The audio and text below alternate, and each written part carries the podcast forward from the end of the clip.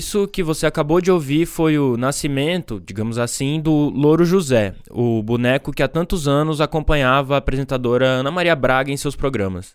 Criado no fim dos anos 90, o papagaio começava ali o seu longo voo pela televisão brasileira, durante o qual arrancou risadas e protagonizou momentos absurdos que com frequência viralizavam nas redes sociais. Sou honesto, sou alegre, inteligente, é, eu, eu sou muito esperto, eu sou trabalhador. Mas a melhor qualidade minha, eu acho que é a modéstia. Eu sou muito modesto, eu não gosto de falar de mim. Eu sou demais. É, mas o louro calou o bico para sempre no último domingo, quando o ator por trás do boneco, Tom Veiga, foi encontrado morto aos 47 anos depois de sofrer um AVC. Bom, a comoção que veio depois só realçou o quão querido o personagem era em todo o país. Ainda é, né? Mas como é que um boneco consegue alcançar um status de celebridade tão grande como o louro? Tá aí uma boa pergunta, Brede, a gente já vai chegar nela.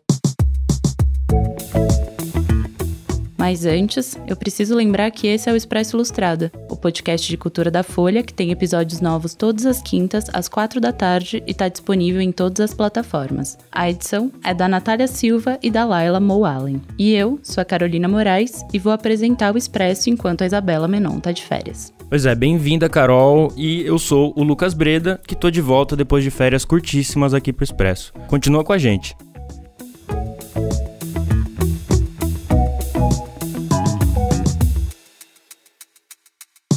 Bom, foi bem emocionante assistir ao Mais Você na última segunda, né? Foi um dia depois da morte do Tom Veiga e Ana Maria Braga, ela lembrou do amigo e segurou o programa inteiro, mesmo aos prantos. É, você chorou, Carol? Olha, Breda, não só chorei, como eu desconfio de quem não se emocionou nesse programa.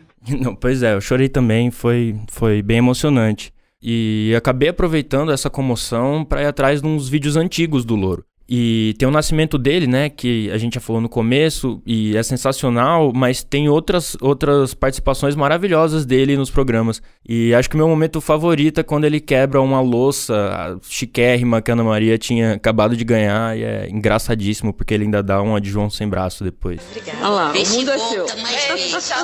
até a próxima. Deixa eu dar mais um beijinho. Tá. Tchau. Tchau. Meu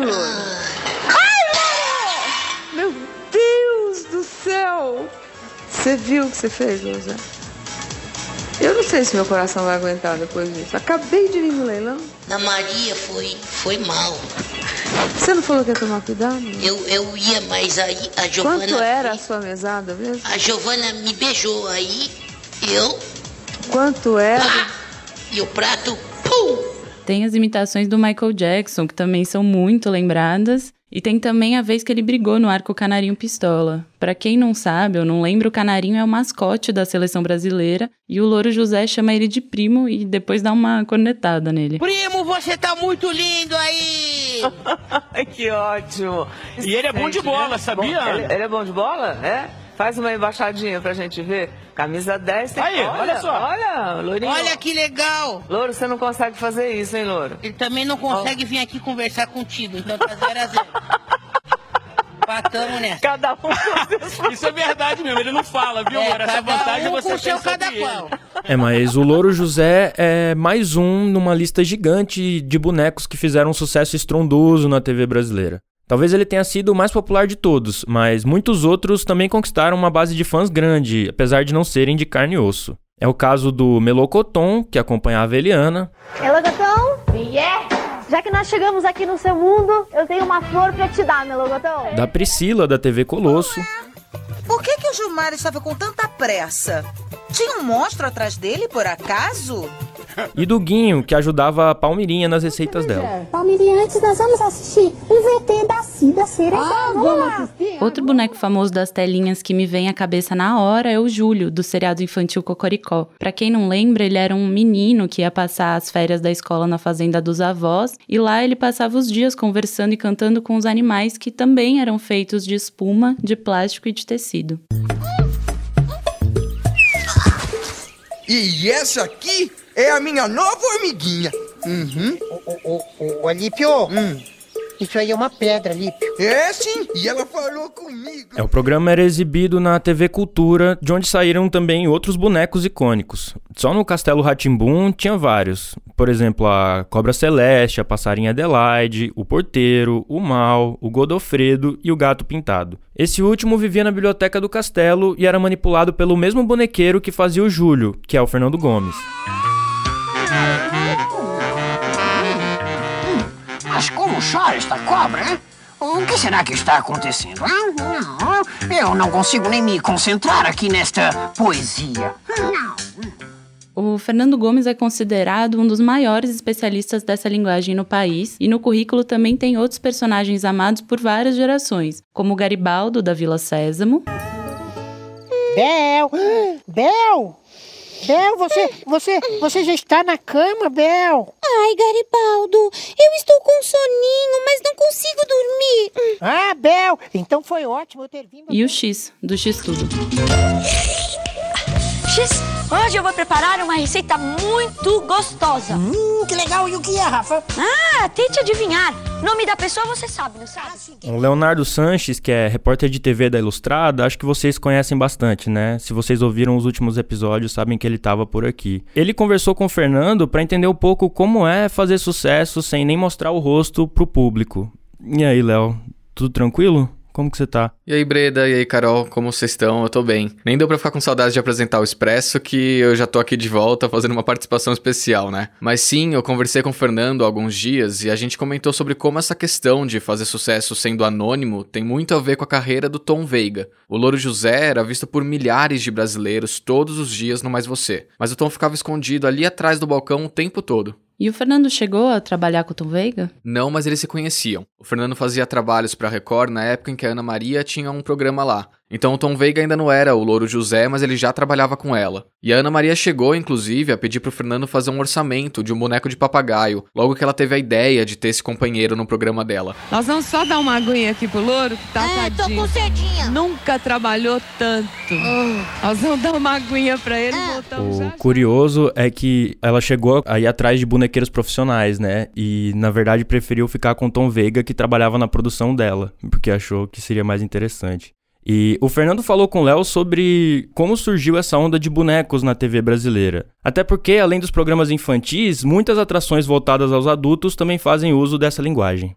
É, o Louro José é só um exemplo de boneco que brilhou na programação adulta. A gente tem também o Xaropinho, que é aquele rato que acompanha o ratinho.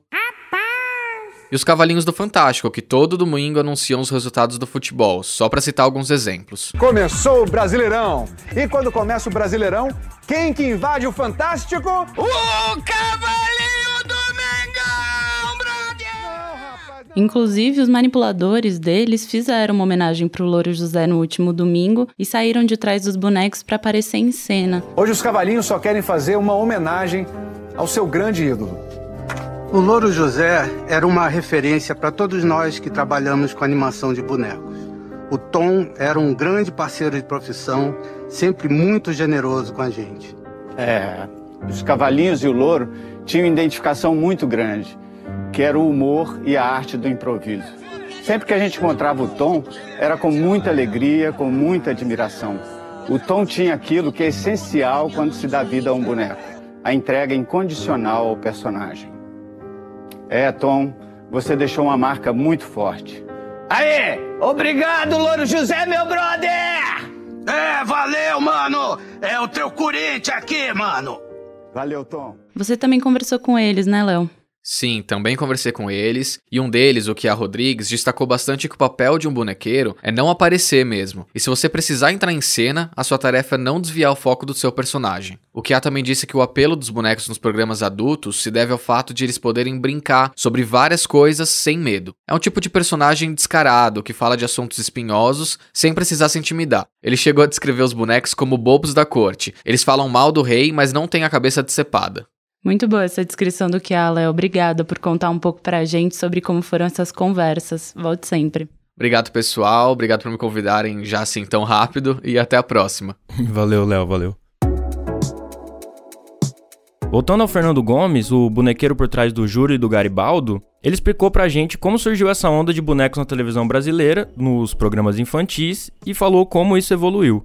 Quem acreditou, comprou a briga, insistiu na, na linguagem de bonecos, claro que voltado a público infantil, foi a cultura.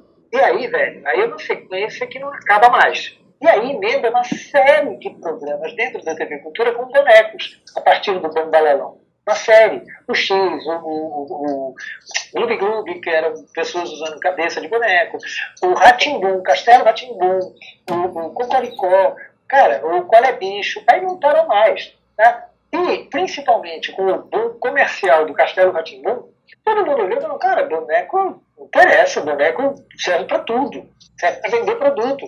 Começaram a entrar nos programas adultos, meio que com essa pegada mesmo de, de, de merchandising. O Fernando também contou sobre como é para ele interpretar tantos personagens super populares que são conhecidos por milhares de brasileiros e não ser reconhecido na rua. Particularmente é muito legal eu, já, eu tive amigos, estou nessa profissão há muito tempo, para mim sempre foi muito legal. Tá? Eu tive amigos manipuladores de bonecos absolutamente geniais, que em determinado, são atores todos, que em determinado momento da carreira teve um problema de falar assim: eu não quero ficar escondido atrás de um boneco. E eu me lembro de eu falar para foram dois amigos. Eu me lembro de eu conversar com eles e falar, cara, isso é mais um atributo de um trabalho de ator e por acaso você faz muito bem, você vai jogar fora só porque você está escondido. Outra pessoa renomada nesse meio é Ulisses Tavares, diretor do Grupo Giramundo. Fundado em 1970 em Belo Horizonte, o Giramundo é hoje uma das companhias de teatro mais celebradas do país e construiu toda essa fama graças aos bonecos. Ai, ai. Bons tempos aqueles em que a vaca ia pro brejo. Pelo menos tinha coisa para comer. Ai, ai. Pois nos anos 2000, a Geramundo se reinventou e extrapolou os palcos. Começou a se dedicar também ao audiovisual e a atuar em escolas. E eles ainda criaram um estúdio de animação e um museu para expor os mais de 1.500 bonecos já criados para seus espetáculos. O Ulisses também falou pra gente se é estranho emprestar a voz a um boneco, ficar tanto tempo num palco e não ser visto por uma plateia. Não, não acho estranho, não. Eu acho, na verdade, muito, muito bacana. Na verdade, você está dando para aquele personagem é uma leitura, às vezes é, exagerada, às vezes até realista, né? É, para um personagem que foi construído, imaginado, um desenho, uma forma que foi conseguida, e você vai é, anotando essas partes do espírito, do, do, do enredo, do texto, do, da composição do personagem feito pelo autor, isso de uma forma mais exagerada, vamos dizer, dizer assim, porque um boneco precisa ser construído, ele não tem expressões, ele não tem os trejeitos de um ator. Talvez isso torne ele um pouco mais cativante, porque ele é um pouco mais exagerado, então ele é muito claro naquilo que ele se propõe, sabe? E são justamente essas limitações dos bonecos, que não têm expressões faciais, por exemplo, que fazem com que o ator deixe o personagem tão exagerado a ponto de cativar o público sem grande esforço. É, e além de diretor da Giramundo, Ulisses é ele próprio bonequeiro e também diz que não se incomoda de ficar escondido atrás dos personagens.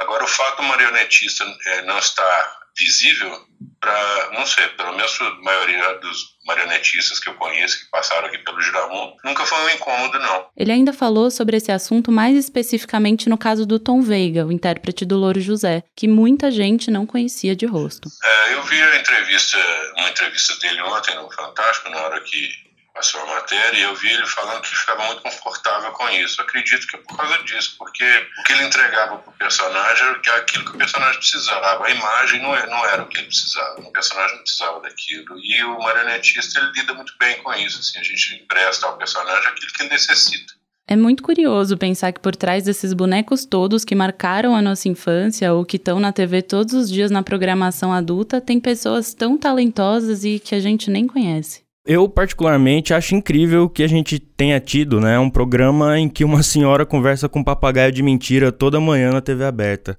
Acho que é uma coisa bem lúdica mesmo, bem brasileira, que quebra com essa sisudez da televisão. E no caso do louro, acho que fica aquela sensação parecida de quando um cachorro ou gato, sei lá, de algum parente morre, sabe? Mesmo que é indiferente, sente aquilo como uma marca da passagem do tempo, né? Que é algo que faz parte da memória afetiva de todo mundo. Antes do expresso acabar, vamos para as dicas da semana.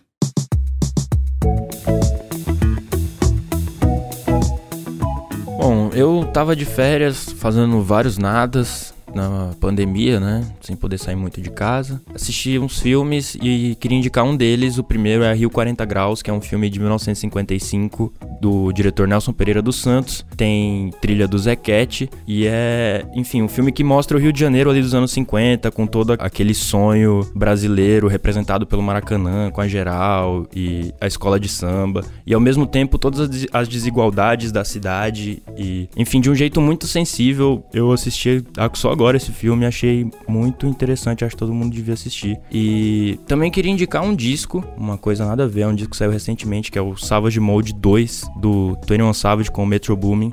É um disco de trap americano e a, a, sequência do Savage Mode 1 que eles lançaram em 2016 e que para mim é um dos discos mais legais do trap contemporâneo. Savage Mode saiu agora e, enfim, eu gostei bastante. E aí, Carol, o que, que você vai indicar pra gente? Bom, eu vou numa indicação cinematográfica também de uma série. Enfim, tô maratonando muita série nessa pandemia também. Mas teve uma que o último episódio saiu agora essa semana e eu fiquei apaixonada, que é uma série da HBO, chama We Are Who We Are, e é do italiano Luca Guadagnino, que também é o diretor de, de Call Me By Your Name. E conta a história ali de dois é, jovens que moram numa base americana na Itália. E, enfim, eles estão ali se descobrindo, crescendo nesse lugar que tem esse contraste, né, da, da dureza de uma base americana na Itália, que é um lugar tão fresco, com praias, enfim. Achei uma série bem bonita e o último episódio saiu agora, acho que vale, vale a pena ver. E tem participação da Alice Braga, que é brasileira, enfim, tá super bem também. Bom, gente, é isso. Esse foi o Expresso Ilustrada, o podcast de cultura da Folha, com episódio novo todas as quintas às quatro da tarde, disponível em todas as plataformas. Eu sou o Lucas Breda. E eu sou a Carolina Moraes. A edição é da Natália Silva e da Laila Moalen. Até o próximo episódio. Até, pessoal.